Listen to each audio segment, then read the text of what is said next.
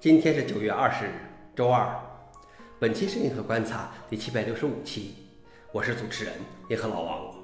今天的观察如下：第一条，黑客泄露 GTA 六测试视频，并出售 GTA 五的源代码。第二条，Adobe Figma 的两百亿美元收购不被看好。第三条，Unicode 十五发布。下面是第一条，黑客泄露 GTA 六测试视频，并出售 GTA 五的源代码。黑客在论坛上泄露了正在开发之中的《侠盗猎车手六》GTA 六的数十个测试视频，总长度约五十分钟。随后，这些视频被以侵权为由删除。黑客声称是通过开发商内部的 Slack 服务器访问到这些视频的。他们还访问到了游戏源代码，并以一万美元的价格出售 GTA 五的源代码和素材，而其偷盗的 GTA 六测试版暂时不出售。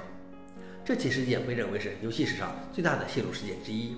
开发商对 GTA 六的细节以这种方式被分享一事感到尤为失望，但表示目前我们预计此事不会对现有的游戏进展造成任何干扰。消息来源：Blipping Computer。老王点评：真是防不胜防啊！连游戏公司都成了恶意行为者们的目标。第二条是 Adobe Figma 的两百亿美元收购不被看好。周四，Adobe 以近乎估值两倍的价格，以两百亿美元收购了协同设计软件公司 Figma。但二级市场似乎对这次 Adobe 的收购并不看好。消息披露后，Adobe 的股票最高跌幅一度逼近百分之十七，蒸发近三百亿美元市值。而这次的交易总额不过两百亿美元。一方面，Figma 的一些用户非常沮丧。Figma 是以 Adobe 的竞争对手出现的，其文案宣传也是以 Adobe XD 的为目标进行的，而现在却被对手收入囊中，令那些逃离 Adobe 的用户情何以堪？另外一方面，Adobe 的收购似乎从来没有好下场。